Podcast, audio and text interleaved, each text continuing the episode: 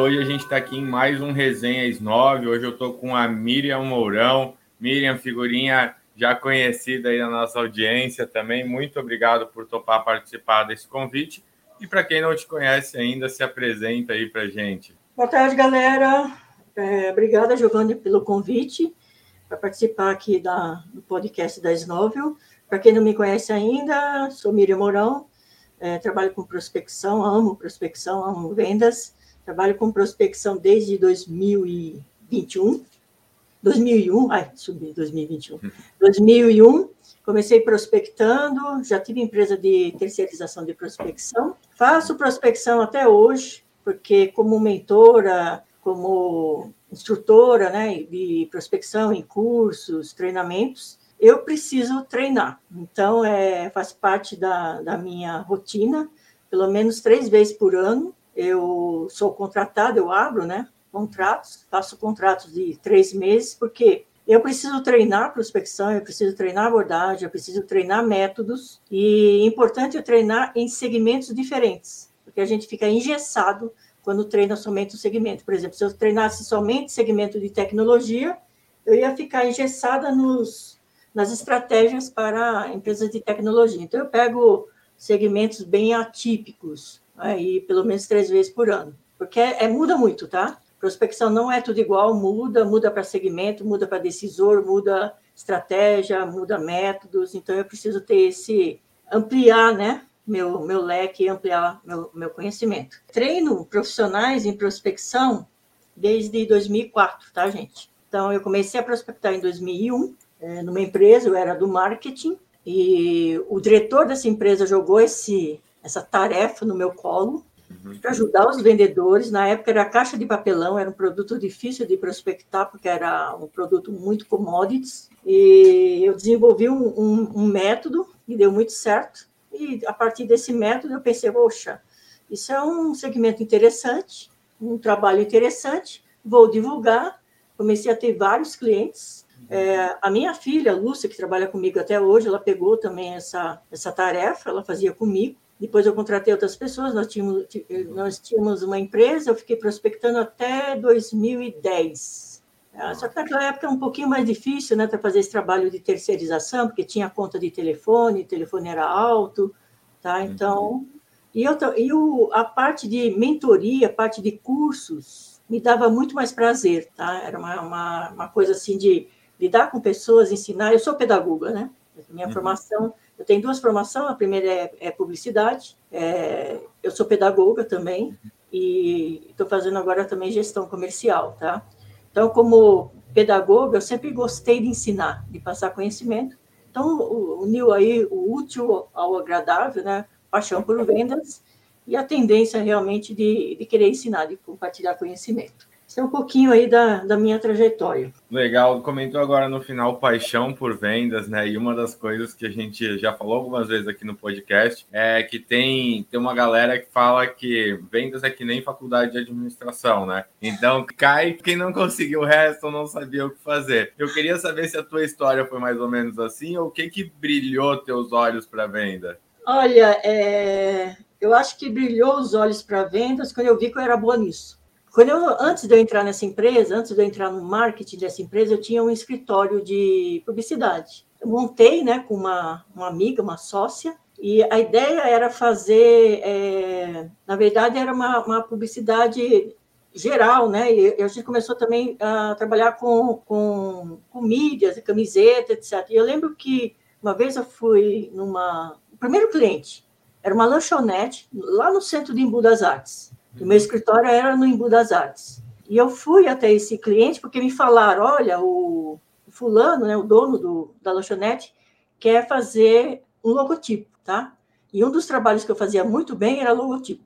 E eu queria também vender as camisetas, porque queria fazer a impressão, né, silk de camisetas. Então eu fui até esse esse dono, né, o dono da, da lanchonete, eu estava com a minha sócia do lado, e ele falou assim: Ah, Miriam, eu quero um logotipo assim, eu quero um rato andando de skate, porque é pão de queijo, né? A lanchonete, o nome era pão de queijo. É, eu quero um rato andando de skate com uma bandeja de pão de queijo assim na mão, segurando na mão. Eu falei assim: tudo bem, eu faço. Eu desenho esse rato, né? Como você quer, é, mas eu quero que você eu faço o rato de graça para você, eu faço o logo de graça. Se você fizer 200 camisetas com o logotipo do rato estampado. Aí ele falou assim, ele olhou assim para mim, falou assim, tá, eu topo, tá? Aí eu fiz o logotipo, eu tenho até hoje esse logotipo, porque foi desenhado à mão, né? Naquela época a gente não tinha coreo, blá blá blá. Então eu desenhei esse, esse logotipo na mão, eu tinha essa habilidade, eu tenho até hoje de desenho. E a minha sócia, ela olhou assim, depois que nós saímos da, da lanchonete, ele olhou assim para mim: Nossa, Miriam, como você foi agressiva. Você falou para ele: ou faz ou faz. Né? Não é assim.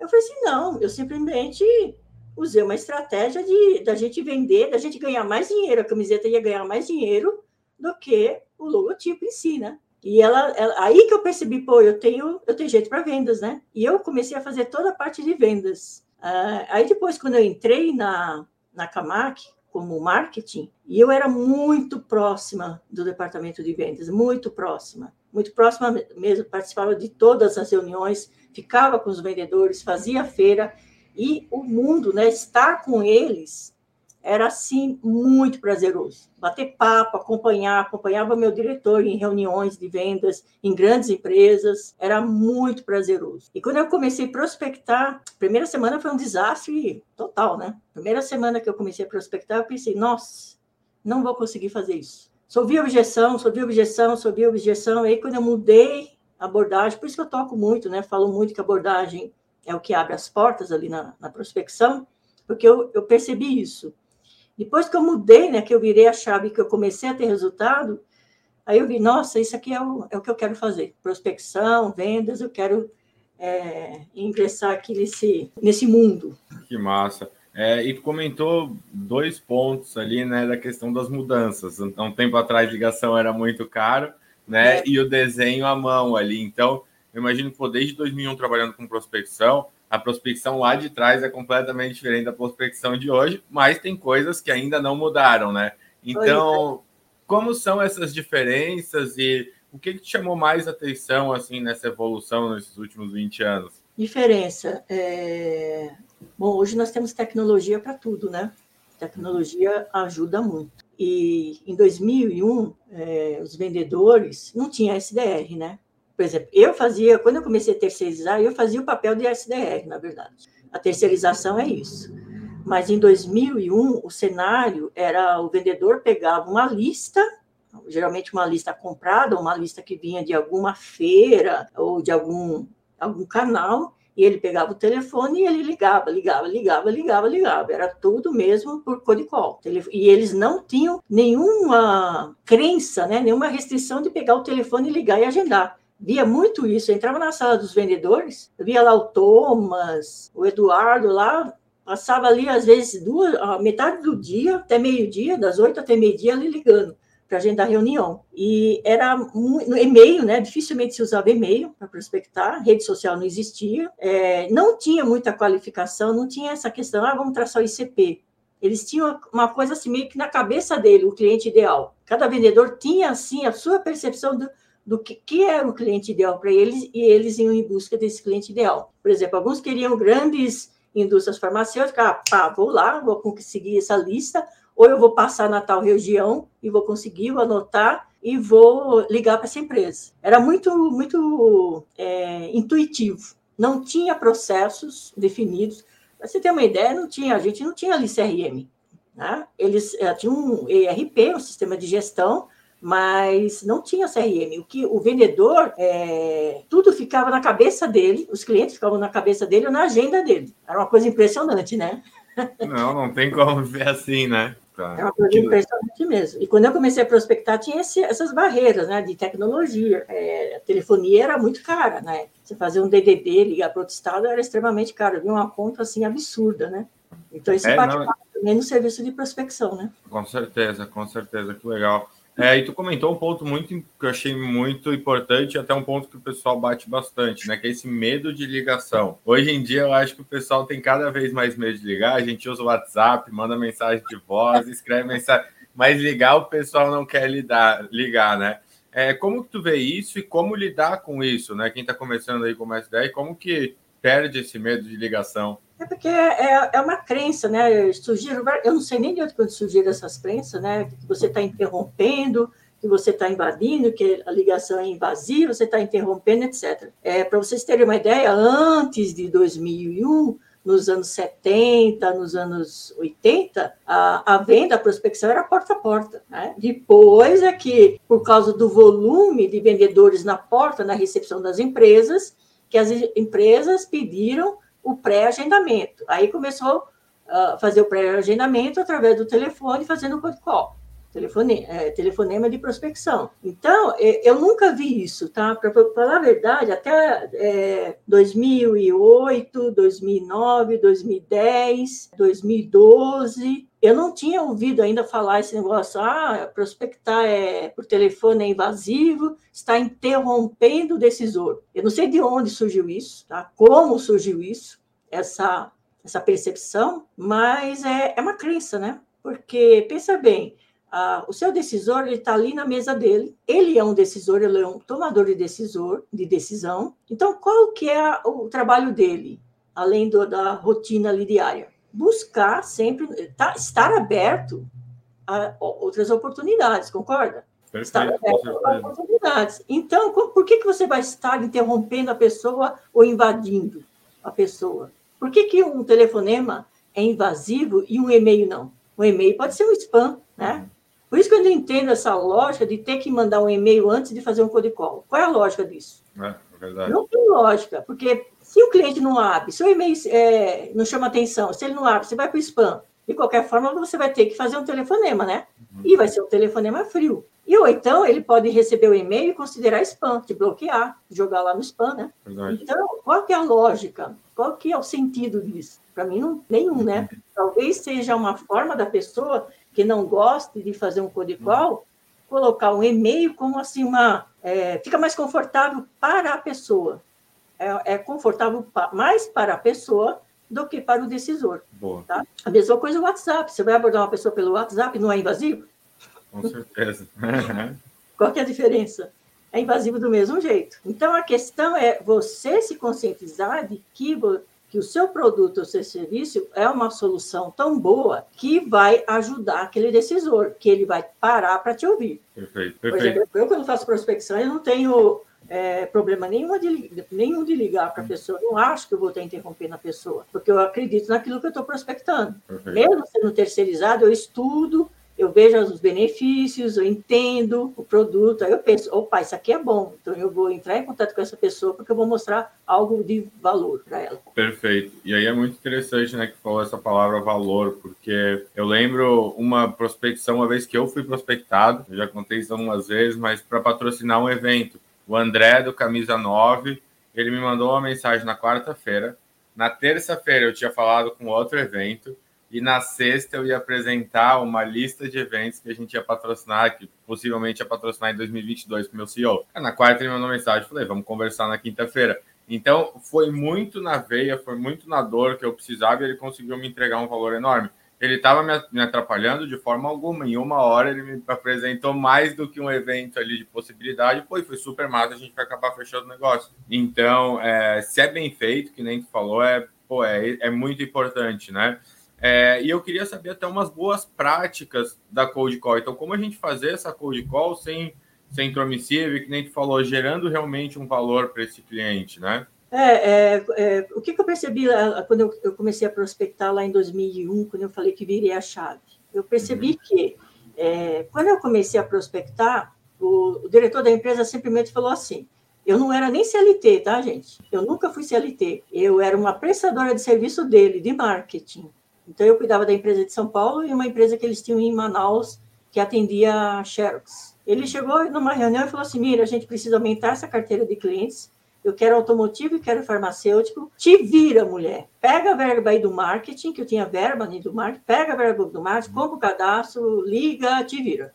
Tá? Eu quero reunião para esses vendedores. E eu comecei a fazer essa abordagem, eu fazia aquela abordagem bem padrão, né? Ah, meu nome é Mira, eu sou da Camac, NTC Camac, é, a Camac tem, trabalha com embalagem de papelão do lado, nós estamos no mercado há 25 anos, blá, blá, blá, blá, blá, blá, blá, blá, blá, blá, blá, e só ouvi objeção. E eu já queria agendar uma reunião, né? Imediatamente eu já queria agendar uma reunião. E só objeção, é não estamos homologando, já tem fornecedor, e blá blá blá, manda apresentação, etc. Um comprador de uma indústria farmacêutica falou para mim, Miriam, eu recebo 20 ligações por dia só de embalagem de papelão. Aí ele foi, eu não esqueço esse cara porque ele foi muito irônico. Ele falou assim: deve dar dinheiro papelão, né? Acho que é um, um negócio lucrativo, hein? Porque é tanta ligação de papelão que parece que tem uma empresa em cada esquina de São Paulo. Aí eu dei uma risadinha assim meio amarela, né, para ele, e ele pediu a apresentação, eu falei que ia enviar, enviei, mas depois que eu desliguei o telefone, eu pensei assim, gente, ele falou que recebe 20 ligações por dia só de embalagem de papelão, embalagem de transporte, aquela comum. Então, ele me colocou no mesmo patamar que as 20, ele não viu diferença nenhuma no meu contato para os outros 20. Aí eu pensei, eu tenho que falar algo diferente, come... eu tenho que começar a falar algo diferente para ele perceber que eu sou diferente apesar de ser um produto commodities, é a minha abordagem que vai melhorar essa percepção dele de que eu sou diferente, que eu estou entregando algo diferente. Aí eu mudei, fiz alguns testes e mudei. Como que é essa mudança? Você falar, você se posicionar como alguém que está interessada, interessado, né, no negócio desse decisor. Então, antes de falar de mim, da minha empresa, eu tenho que falar resumidamente, eu sou Miriam, eu sou da Camargo, nós trabalhamos com isso. E imediatamente você vira a chave e fala do cliente, ou fala que está interessada em algum ponto, né, é, do negócio dele. Aí ele para para te ouvir. Aí que você cria o diferencial. E a maioria não faz isso. A maioria dos vendedores, até hoje, até hoje, para você ter uma ideia, isso era um discurso comum nos anos 70, 80, 90, uhum. 2000, 2001, blá, blá, blá, blá, blá, blá. Era um discurso comum. Isso permaneceu, né, igual. Veio o spin selling, né, o spin selling, o Neil Hackham, falou assim: pô, isso não funciona, vamos focar na necessidade do cliente. Olha as perguntas aqui, situação. Qual é a pergunta que gera mais engajamento? O Neil Heckman já cantou essa bola dos anos 70. Ó, os melhores vendedores são aqueles que falam o quê? É, fazem perguntas de problema e implicação, tá? Aí a galera andou mudando, só que aí veio a tecnologia, né? depois de 2010, 2012, 2011. Só que a galera hoje voltou ao estágio, ao mesmo estágio de, dos anos 80, padronizando a abordagem, querendo correr, né? É, enfiar uma, uma, reunião lá no goela abaixo de um decisor que nem enxergou valor, nem viu diferencial na sua abordagem, e aqueles e-mails também todos padronizados. Ah, vamos disparar aí 300 e-mails por dia, tudo igual, e acho que isso vai dar certo, né? Não vai dar. Muito bom, muito bom. E esse é, essa é uma das bandeiras que a gente tenta levantar aqui. Claro que existe um monte de templates na internet, é, um monte de modelos de e-mail, mas isso é um norte, né? Isso não é algo que está escrito em pedra. Então, eu posso começar com algo e depois começar a testar dentro da minha realidade, entender o discurso que faz sentido. É, e eu achei muito legal porque hoje em dia a gente está vivendo cada vez o pessoal nasce mais imediatista. A gente fez treinamento hoje na Snóvel ansiedade, a gente fez uma dinâmica, a ansiedade estourou aqui no negócio, né? Então, como que a gente lida com isso quando a gente tem um monte de ferramenta para nos dar escala, velocidade no processo, mas faz a gente perder personalização, que nem tu falou, e muitas vezes não ouvir o cliente. A gente manda e-mail para uma galera, a gente não ouve nem o que, que a não abertura dele significa, né? É, então, entender o processo, como que tu vê isso, assim, né, dentro da, da atualidade, como que vê que isso pode mudar? A, a tecnologia na, na, prospecção em vendas, ela, ela veio para ajudar, acrescentar. É, com relação a e-mails, sou totalmente a favor de, de, de, automatizar o processo. Você pode automatizar respostas, envios de e-mail, resposta.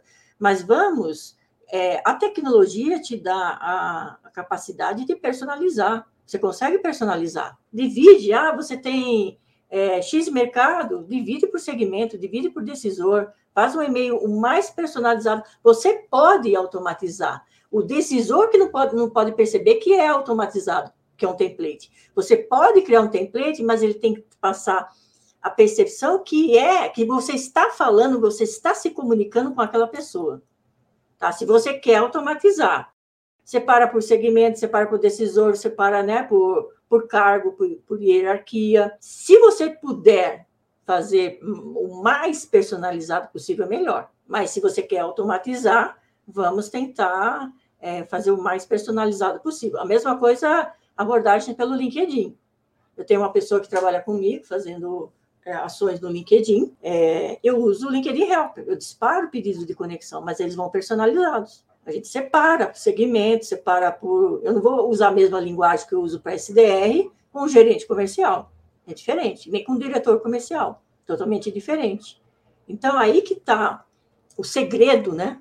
O segredo de você usar a tecnologia a seu favor. Tá? Perfeito, muito bom. E aí, muito do que tu me fala lembra a questão do ICP e da criação de lista, né? Porque como então a gente cria diferente, diferentes listas, diferentes segmentos, eu falo com diferentes cargos de uma forma diferente, então essa segmentação é muito importante, né?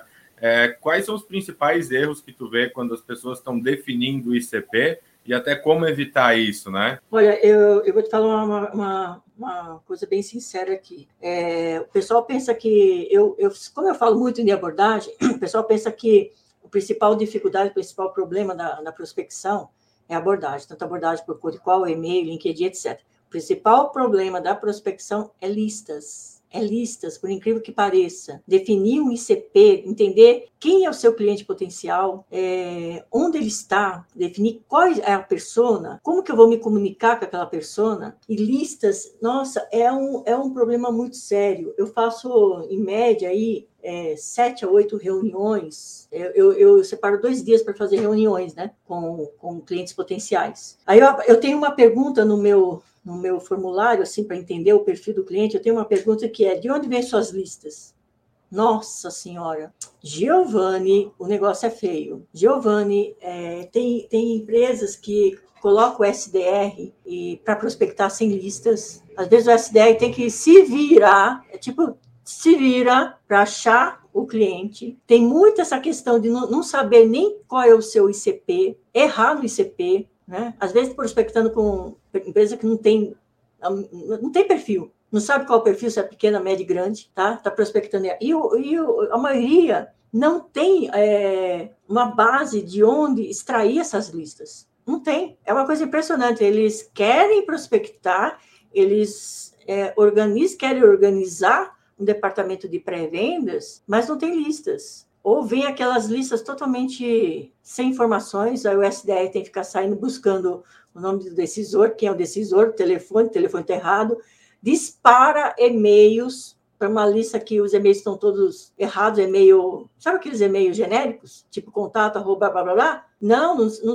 não, não, não, não procuram é, identificar quem é o decisor, o nome, o e-mail do decisor, sai disparando e-mail para, né, e depois reclama que não tem resposta. Então, aqui a, a, questão das listas também, o pessoal tem que se conscientizar que é, mesmo que é, eles usem uma, uma, Big Data ou a Snowview I.O., a lista não vem 100% é...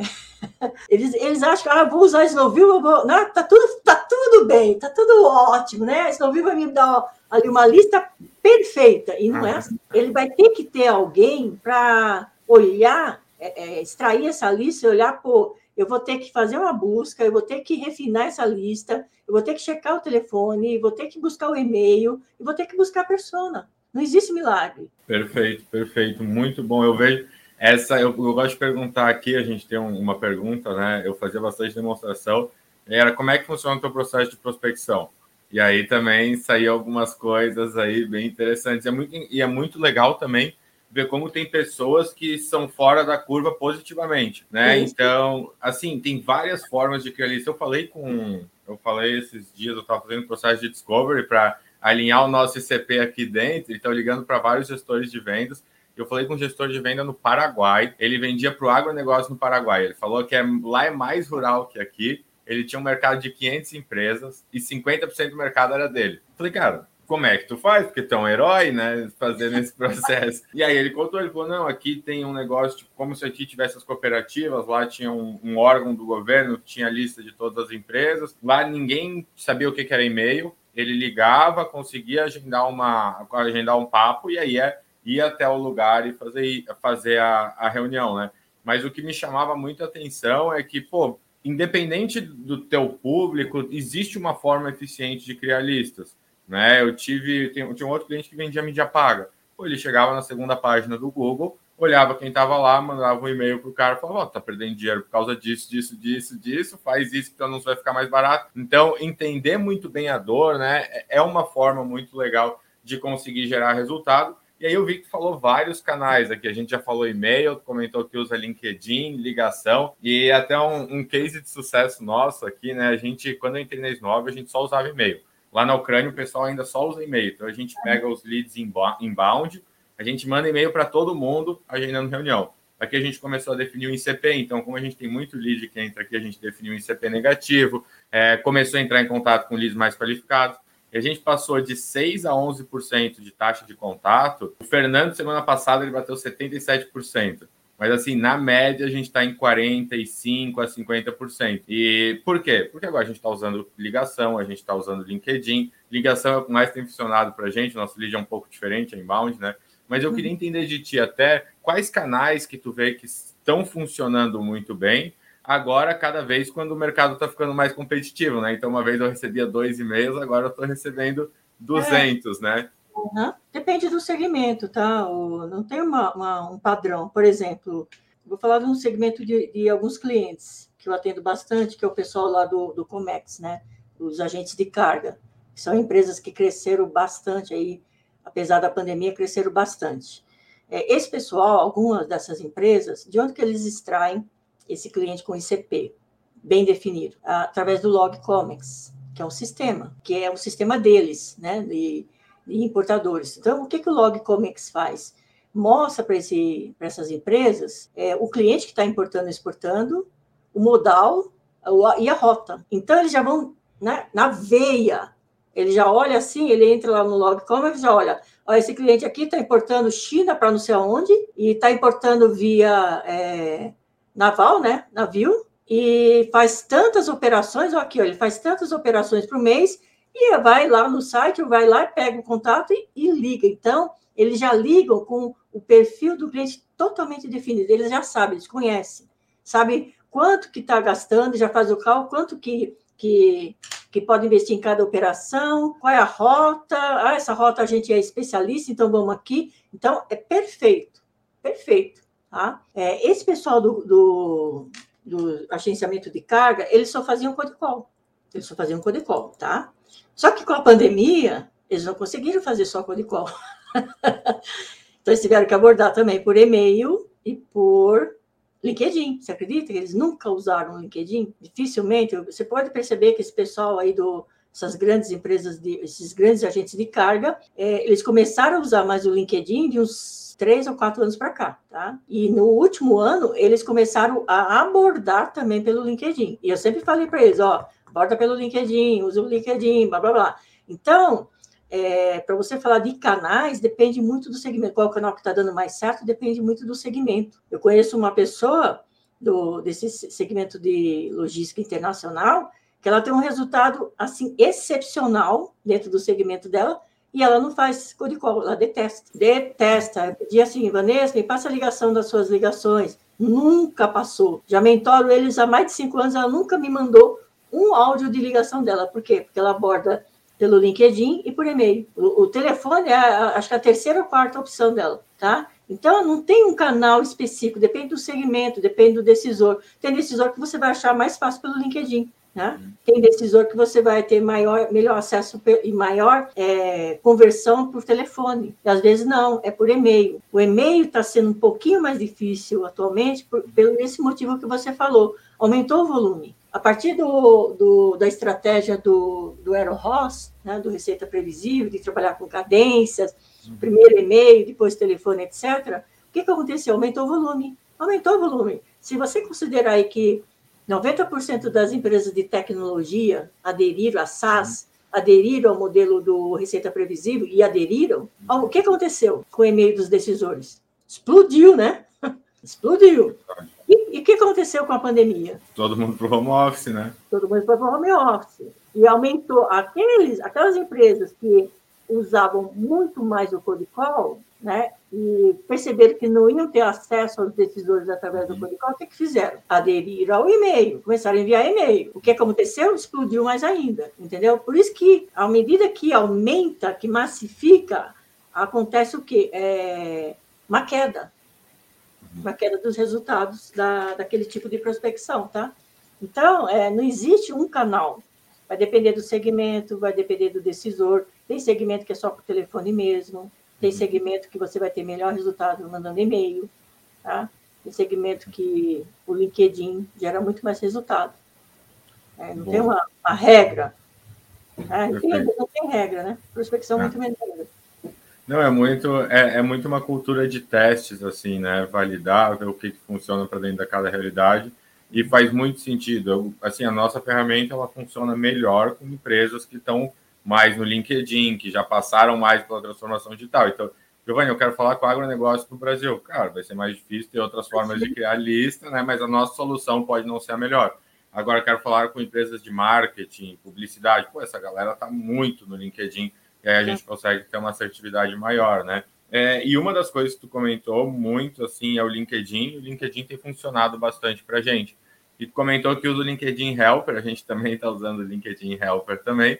E eu queria umas dicas agora, algumas boas práticas para usar o LinkedIn Helper é, sem perder essa questão da personalização. E como que tu tem usado? O que que tu tem feito no LinkedIn aí que tem dado certo? Você sabe que eu dificilmente eu, né, eu dificilmente eu prospecto para mim, né? Porque vem muita demanda inbound, muita indicação também. Mas a, a, no LinkedIn Help, o que que a, a Duda, né, a minha assistente, ela está fazendo? Ela, ela gera uma lista, ela usa o Sales Navigator, então ela gera uma lista lá, por exemplo, diretores, gerentes. Na verdade, a gente está fazendo um trabalho para mais de, de divulgação, né, de do meu nome. Então, ela, ela levanta listas ela, pelo, pelo Helper, ela está buscando, acho que, gerentes comerciais de alguns segmentos e diretores comerciais. Depois ela me, me passa, eu tenho acesso ao, ao, ao, perfil dela no, no LinkedIn e eu disparo a primeira conexão só, tá?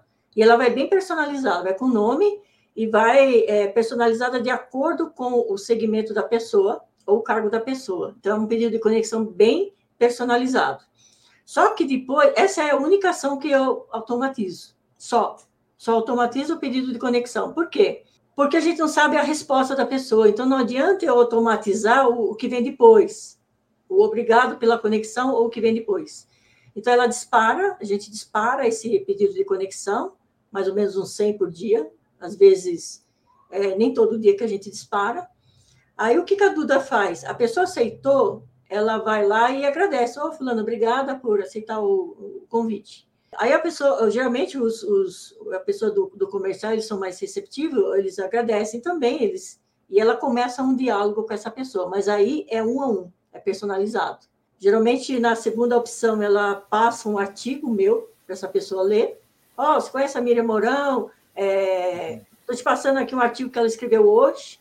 Vê se faz sentido para você, me dá um feedback. Mais ou menos isso que ela escreve. Aí a pessoa sempre falou, oh, legal, nossa, legal, blá, blá, blá. Aí ela tem uma segunda e uma terceira etapa, tá? Talvez mandar um material e depois, talvez, a, outra, a última etapa é falar de, de mentoria, né? De curso e mentoria, tá? Mas é tudo muito personalizado.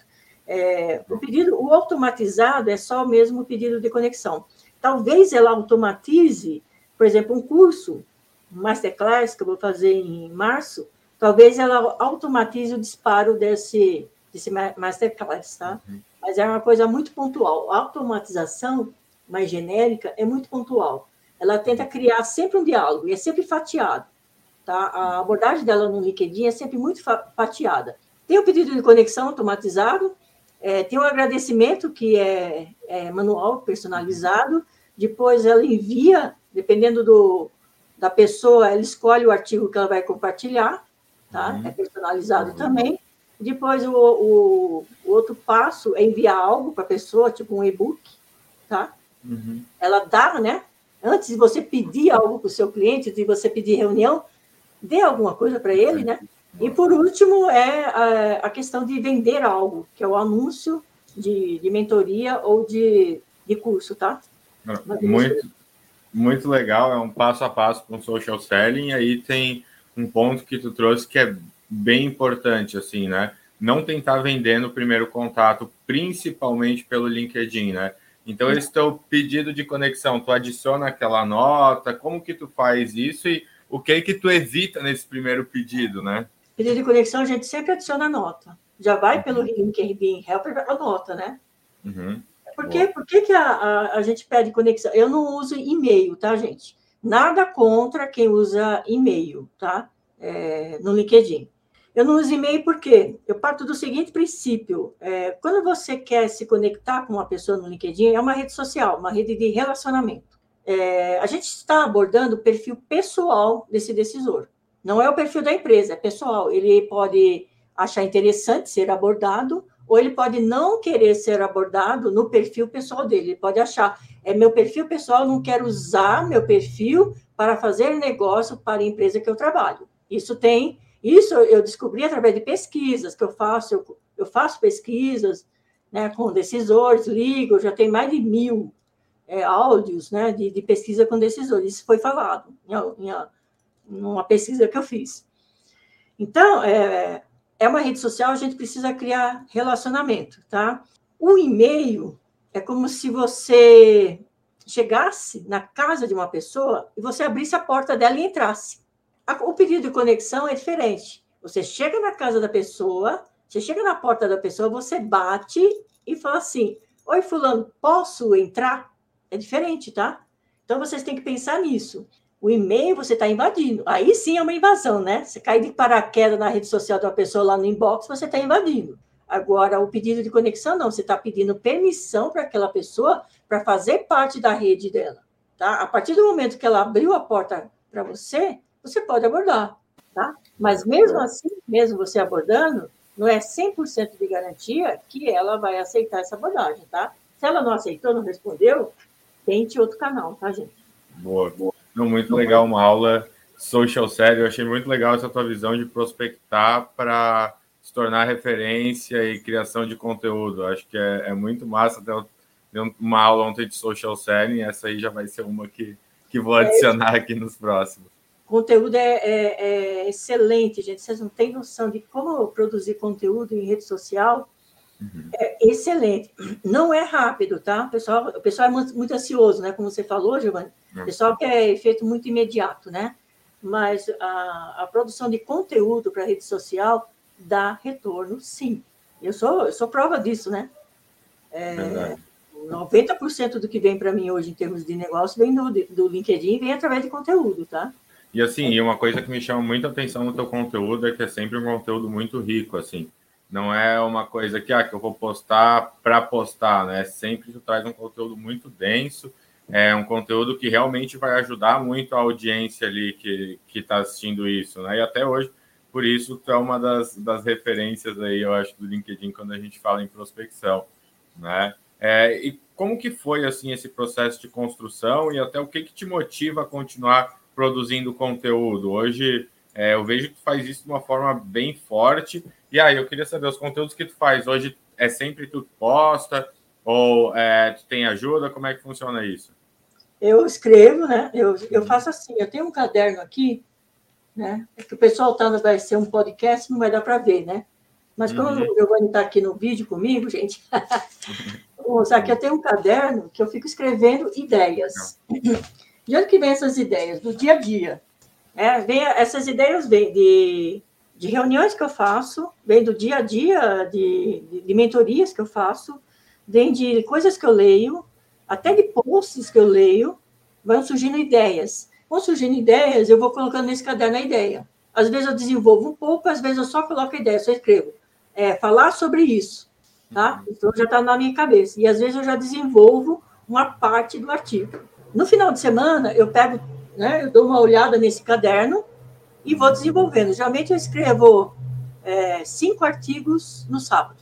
Então eu escrevo direto, porque eu já tenho eles na cabeça. Uhum. Eu escrevo cinco, são quatro, na verdade, que na sexta-feira é algo mais descontraído, né? Então eu escrevo os quatro no sábado, né, sexta à noite ou no sábado, e eu programo. Né? Eu não posso todo dia, eu deixo já tudo programado pelo MLabs. Ah, legal tá? Então, eu sou muito fã ali do, do Kiss, lá do, do MLabs, então eu já deixo tudo programado. A, a minha assistente, ela faz isso, ela pega o artigo, ela cria o post no Instagram, ela coloca no blog e ela coloca no portal administradores também. Legal. Né? É, os vídeos, né? O pessoal, a parte de, de meme, né? A parte mais engraçada de sexta-feira, Geralmente eu, eu, também faço no sábado ou já fiz bem antes. Aqueles uhum. quadrinhos, aqueles memes, geralmente eu faço num dia eu consigo produzir três, quatro, cinco. Então, já fico a programação para o mês inteiro. O mais difícil é aquele meme que é vídeo, né?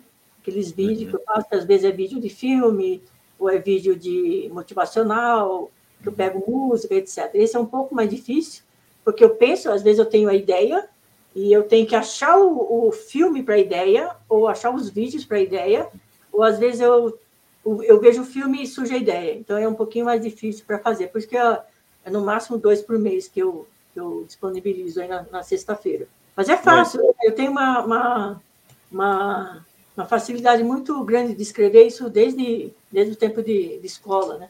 Que legal. É, não, uma dica muito boa, gostei dessa do caderninho aqui. Vou eu também estou começando a escrever mais no LinkedIn. Eu vou implementar essa dica. É, porque não, porque o mais difícil às vezes é a ideia. Quando senta, assim, fala, pô, fazer um post sobre isso aqui, beleza, sai. Agora, às vezes, até, até sair a ideia ali, é, vai um pouquinho mais de trabalho. Mas uma coisa que comentou agora foi a questão da escrita, né? E um dos pontos para a gente fazer uma boa cold call é, num primeiro momento, pelo menos, ter um bom script de ligação né? Sim. Até que ponto tu usa o script de ligação? Até que ponto tu já faz isso? Pô, tem mais experiência, eu já faço um pouco mais fluida essa ligação, porque ninguém também gosta de ficar do outro lado sabendo que está ali respondendo um questionário com alguém, né? Uhum. Como que eu crio esse, esse script? Quando eu vou fazer terceirização de, de prospecção, eu estudo a empresa, eu faço várias reuniões com o meu cliente, tento achar é, benefícios, dor do cliente, eu penso na dor do cliente, eu penso no benefício da, do produto ou do serviço e a fraqueza da concorrência. Pontos fortes e fracos da concorrência. Então, analiso tudo isso, aí eu vou criar em, em três etapas. A introdução, que eu vou falar na introdução, para gerar o interesse em continuar me ouvindo. Então, eu escrevo várias introduções. Depois, eu penso qual é a pergunta que eu vou fazer para gerar essa percepção de dor, aumentar a percepção de dor, fazer o cliente falar da dor, como que eu vou, vou focar na dor, né? Fazer o cliente falar, revelar insatisfações com o, atual fornecedor, indiretamente, né? Sem tocar no fornecedor dele, indiretamente ele tem que me falar essas insatisfações. Então eu crio perguntas, eu crio um roteirinho de perguntas. E aí eu vou testando. Geralmente, antes de fazer, uh, começar a prospecção, eu testo, faço um teste de abordagem. Vou testando e falo assim para a pessoa, pô, agora, agora eu vou avançar, agora eu vou, vou prospectar. Mas antes eu faço um teste de script. Então, eu faço essas perguntas e vou, vou testando. Quando ela deu certo, é, eu já sei quais as perguntas que mais engajam, né? qual é a introdução que mais engaja, qual é a pergunta que mais engaja. Então, isso acaba sendo, não, não precisa ficar lendo né, um script. Então, já, já flui automaticamente, tá? Legal. E um outro ponto agora, tu trouxe um pouco do processo quando tu entra na empresa, é, no, tu entra numa empresa, não conhece muito produto, tem esse processo de aprendizado. É, e a gente vê hoje empresas de terceirização de pré-vendas crescendo muito. A gente tem uma, um grupo aqui, Comunidade de Vendas Floripa, e essa semana surgiu uma pergunta. Galera, vocês já terceirizaram pré-vendas? Vale a pena terceirizar? Não vale? E até quando que vale a pena terceirizar? Eu sei que faz isso de uma forma muito legal, então eu queria entender até, pô, dá resultado, não dá? E quando que a gente faz isso e quando que vale a pena para a empresa, né? Dá resultado, sim, mas é, a gente tem que ficar atento também com relação ao segmento, né? Por exemplo, quando é um, um produto, um serviço muito complexo, um projeto, a empresa tem que tomar cuidado. Quando, por exemplo, colocar uma, uma fazer uma terceirização para projetos complexos, que você tem que falar, por exemplo, com engenheiros, com C-levels, uma pessoa muito técnica, tem que tomar cuidado, tá? Porque é, às vezes o engenheiro ele faz uma, uma pergunta ou ele quer alguma informação, então ele vê que você não tem ali habilidade ou capacidade técnica de conversar com ele, tá? Mas para muitos segmentos dá certo. Tá aí o Hélio, né? O Hélio Lima aí da Haas, que faz aí o trabalho de terceirização há um bom tempo. tem outras empresas também, mas dá certo sim. É possível terceirizar, dá certo dá para agendar reuniões qualificadas. É, já fiz isso muito, já fiz, já prospectei embalagem, reuso de água, é, antivírus, é, software, vários produtos aí que, que dá certo sim. É, a diferença entre a terceirização da prospecção, colocar uma equipe de, de pré-vendas, SDR, é que nós que estamos terceirizando nunca vamos aprofundar muito o nosso conhecimento sobre o seu produto ou serviço é algo mais superficial. Porque pensa bem, eu não posso me especializar em todas as empresas que eu prospecto, tá? Então vai ser sempre superficial, com o objetivo de gerar o um engajamento, gerar um, um interesse, né, descobridor, necessidade, blá blá blá, gerar um engajamento e conduzir esse cliente para uma reunião ou para um contato com alguém do comercial. É, 2019 eu prospectei para uma franquia da Estúdio Contábil, então meu, meu objetivo era despertar o interesse nas empresas em, em conhecer o trabalho de contabilidade da Estúdio Contábil e o, o gerente comercial dava continuidade. Então eu conseguia aí passar para ele cinco, seis por dia, tá? Levantava a bola e ele dava continuidade. Mas essa, a terceirização é sempre pouco mais superficial. Diferente de você colocar um, um pré-vendas que ele vai é, ter muito mais conhecimento, né? pelo menos deveria ter, né? muito mais conhecimento sobre o seu produto ou pelo seu serviço, tá? Muito legal. E aí trouxe alguns pontos sobre o objetivo do SDR, né? E ontem surgiu uma pergunta na aula é, lá com o Gustavo Salles para o SDR agora, foi o seguinte: o que que um SDR, o que que o que que você, o que que tu espera, né, Miranda, um SDR de alta performance? Quais são as qualidades? O que que ele tem que ter e principalmente qual que é o objetivo da prospecção, né? Porque isso está muito atrelado ao que a gente espera de um SDR, certo? Nossa, eu tenho, eu tenho cases de SDRs que são assim pessoas, nossa, totalmente fora da, da curva. Ontem mesmo é, ontem. Ontem eu atendi uma, uma SDR, que eu olhei assim no perfil dela no LinkedIn e vi que ela, vi que ela já postou lá que ela, ela, ela, como é que ela postou? Tem lá no perfil dela que ela gerou não sei quantos Ks, né? Aí eu olhei assim, pensei, putz, né? Aí ela veio conversar comigo, Miriam, eu quero aumentar aqui meu, minha performance, eu quero mais, não sei o quê, não sei o quê, não sei o quê. Eu falei assim, você quer mais o quê, minha filha? A única coisa que você vai querer agora é você dar um upgrade na sua carreira porque você já está entregando muito mais que toda a equipe. Pensa bem, você, tá entre... você quer o que mais? Não tem o que fazer na sua, na sua abordagem, no seu trabalho, que possa agilizar. O teu processo está redondo, você tem ferramenta, você está abordando corretamente, você está com um resultado incrível. Filha, já está na hora de você dar um upgrade aí, subir para líder. Você já está, é que você tem um perfil, falei para você tem um perfil hunter, você tem um perfil de dominância dominância e influência. Então, você já está achando que sua caixa está pequena. Só que você tem que sair dessa caixa e ir para uma caixa maior, ter outras metas, alcançar outros resultados. Então, aqui, ó, conversa com o seu gestor e fala assim, ó, pô, quero subir, né? Você entendeu? Tem SDR que é muito fora da curva. Perfil de SDR tem que ser Hunter. Se ele vai fazer outro, o outro bode, ele tem que ter um perfil Hunter. Tem que ter é, disciplina, tem que ter planejamento, ele tem que não, tem, não, tem, não pode ter medo de metas, não pode ter medo de ouvir não, tem que ser resiliente, não tem que levar para o pessoal, não tem, não tem que levar para o pessoal. Sinto muito, gente, mas essa realidade. Se você ouvir não o dia inteiro, ó, sacode assim, ó, sacode, bora, próximo da fila. Porque não adianta você falar assim, ai, nossa, vi não o dia inteiro, o cliente foi grosso comigo, tô mal, é, acabou com o meu final de semana, acabou com o meu dia. Pô, não é por aí, né? Porque você vai continuar ouvindo não, você vai lidar com um cliente que é um pouco mais grosso. Às vezes o cliente nem é grosso, às vezes é perfil do, do decisor, né? Perfil mais objetivo, mais seco, né? Nem todo mundo vai ser, oh, legal, bom dia, né? Nem todo decisor é assim, gente. É, tem decisor que às vezes não é com você, às vezes ele está com um problemão, uma bomba estourando lá, você ligou e no meio daquele, daquela confusão que ele está passando, ele não te tratou tão bem. Então não dá, não dá para levar para o pessoal. Muito legal isso. É, eu gosto falar, pô, eu treino jiu-jitsu, peguei a faixa preta agora faz uns dois meses. Olha. Eu não vi ninguém que pegou a faixa preta sem ser finalizado pelo menos uma vez, né? Sei que não tem como, é impossível. Então a gente vai aprendendo no processo e no jiu-jitsu é muito treino. E eu imagino que para se tornar um top performer é a mesma coisa, né? É então é muita dedicação. É, e que dica tu dá para quem está começando como SDR quer seguir essa carreira? é, o que, onde que ela busca ajuda, além, claro, de seguir os perfis aí da Miriam lá no LinkedIn e Instagram, né? É, ler bastante, tem vários livros aí, né?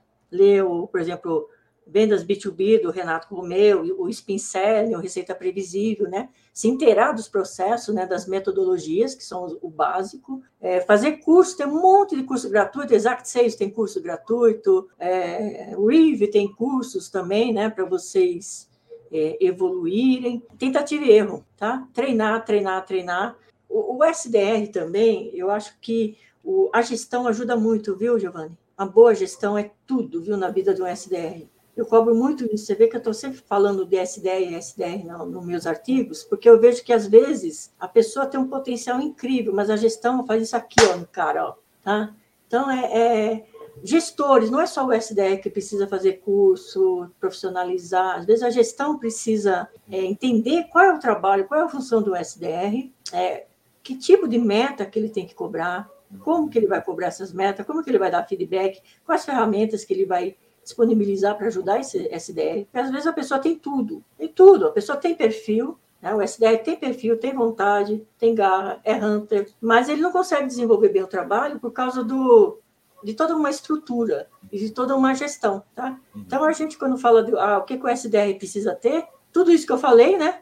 Mas um belo de um gestor também, né? Muito bom, muito bom. E um dos pontos que a gente trouxe ali, já trouxe no outro podcast aqui com a gente, da Duda, que lá na Duda eles trabalham muito com par. Então, é vendedor e STR, eles são par, e um ponto muito ah, tá. legal é que eles valorizam os dois de uma forma igual. E isso é uma coisa que a gente vê o SDR como uma, muitas vezes uma porta de entrada para uma carreira de vendas. Isso está mudando, né? A gente já vê várias vagas aí para SDR com salários excelentes, principalmente empresas vindo de fora, as vendas mais complexas. Mas como tu vê isso? Tu vê o SDR como sendo um caminho para vendas ou prospecção é diferente? Como falou, tem que ter um perfil hunter, é outra pegada? Eu vejo, eh, depende do SDR. Olha, o SDR ele pode entrar como uma escada, né? Ele entra como SDR, ele faz uma escada na, na empresa, mas eu conheço SDR que, que pode ficar na função. SDR, entender que SDR, ele é um vendedor. Ele faz a primeira etapa do processo. Aliás, a etapa mais difícil e mais é, importante. É uma etapa extremamente. É uma, um cargo assim. Ah, não, o SDR. É, não, não, dá para ter carreira sendo SDR. É uma etapa muito importante ali do processo de venda. É um vendedor estratégico. Ele está abrindo as portas da empresa. Ele não é menos, não pode desqualificar como uma função inferior. Ele é muito importante ali dentro do processo. Ele é um parceiro do executivo do closer, tá? Eles têm que ter muita sintonia. Eu conheço outra empresa a, a Magazord, que o SDR ele tem, é, ele tem uma parceria muito estreita com o consultor dele. Então, é um time, é o SDR e seu consultor. Isso é excelente, porque um gera resultado para o outro, tá? Um implica no resultado para o outro. Então, o SDR, ele pode optar por querer fazer carreira na empresa, querer ser um executivo, um closer, ou, ou líder, ou coordenador de pré-vendas, ou ele pode querer ficar ali como SDR. Eu conheço SDR e ganha muito bem. Ganha acima de 3 mil, 5 mil. É. Entendeu? É quase o salário de um, de um, de um vendedor, dependendo da empresa, é um salário de um vendedor.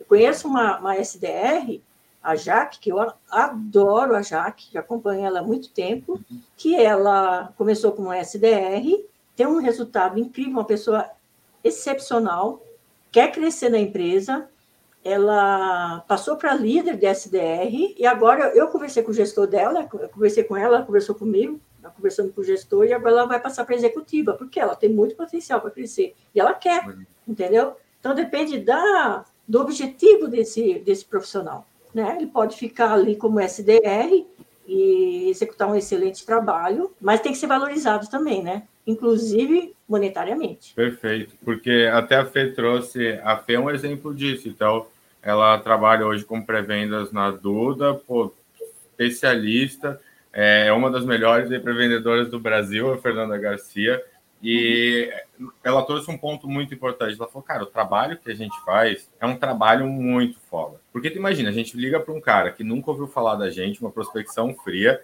consegue contato com esse cara, com um CEO de uma empresa X, que é uma empresa grande, e eu boto ele para falar com o meu vendedor, cara, é uma coisa muito louca, é um trabalho muito bom que está sendo feito, né? Muito importante. Com esse SDR aí que, que liga para gerente, diretor, você acha que você consegue minimizar o trabalho de uma pessoa que está ligando para um diretor de uma grande empresa para agendar uma reunião com, seu, com a sua equipe comercial?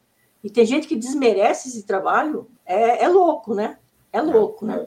E eu não só desmerece, mas quer pagar pouco. Né? É verdade, é verdade. Ia ser muito valorizado, devia ter o mesmo salário de um vendedor. Do vendedor, é isso aí. Não, isso é legal. E essa, eu acho que com essa mensagem aí, a gente está indo para uma hora, batemos uma hora aqui de gravação. É, eu acho que é muito legal, tem várias pessoas aqui levantando essa bandeira, o Rafa também, que foi a dupla da, da que é a dupla da Fernanda, e ele falando, pô, cara, é, é, a forma que ele fala da Fernanda é impressionante. E eles estão fazendo uma coisa muito legal na Duda que ela comentou. É a, a call de prospecção dela é uma call junto com o vendedor já, e ela passa o bastão na primeira chamada. Ticket médio mais alto, foi uma coisa que elas estão testando. Então, como eles tiveram que aprender um ICP de uma empresa aí americana, israelense no Brasil, isso tem ajudado muito eles a entender o alinhamento de marketing e vendas porque isso também é extremamente importante, né? Porque aquele joga, aquele assim, ah, o SDR agendou uma reunião ruim para mim que não estava dentro do ICP. E aí o SDR falando, pô, mas meu closer, ele não entrega, ele não vende, mas a, a meu agendamento. Tá... Então a gente tem que fugir disso também, né, Miriam? Tem que fugir disso. Tem que estar muito alinhado ali. Sabe o que acontece? Existe uma. A gente já está passando o tempo, mas eu vou falar. Existe uma ruptura. Às vezes existe uma, uma ruptura entre o SDR e o, e o closer, né? É, não existe uma, uma conexão entre esses dois times que precisa ter. Eu vejo muito essa, o, o SDR agenda a visita e o executivo ele só vai ter contato com esse cliente é na reunião, né? É uma coisa louca, né? Que o cara cai de paraquedas ali na, na reunião. Então, o, tem que ter uma conexão. O, o vendedor ele, ele, ele tem muito a acrescentar também no trabalho do SDR em termos, ah, é, cliente assim, você pode falar isso, é, decisores assim, eles querem isso, isso, isso, entendeu? Tem que ter essa troca e essa conexão muito forte entre essas duas equipes, para não agir, para não, não acabar nesses atritos, né? Ah, porque você agendou sem qualificação, ou não, você não quis atender o cliente, blá blá blá, né? É. Entendeu? É bem Verdade. Não, a gente é um time, né? Isso que é muito legal, essa cultura aí do, do compartilhamento, todo mundo crescendo junto, com certeza é, a empresa vai mais longe, né? Mas, Miriam, mais de uma hora de papo, eu fiquei muito feliz aqui, passou voando. Muito obrigado, né, por ter participado. Pô, para mim foi tive, vários insights aqui dentro. Eu já acabo o podcast, eu já mando para o meu time para assistir, então esse vai ser mais um, tenho certeza que o pessoal vai gostar. E obrigado demais aí por ter topado participar com a gente. Sempre incrível te ter aqui. Com certeza, em breve estará de volta conosco. Ah, com certeza. Março nós estamos lá, né? Março nós estamos lá. Boa, no... verdade. Verdade. Obrigada, gente. Obrigada, Giovanni, pelo convite. Muito feliz aqui de participar desse podcast aí com vocês. Obrigadão, Miriam. Galera, esse foi mais um Resenhas 9. Até a próxima. Tchau, tchau.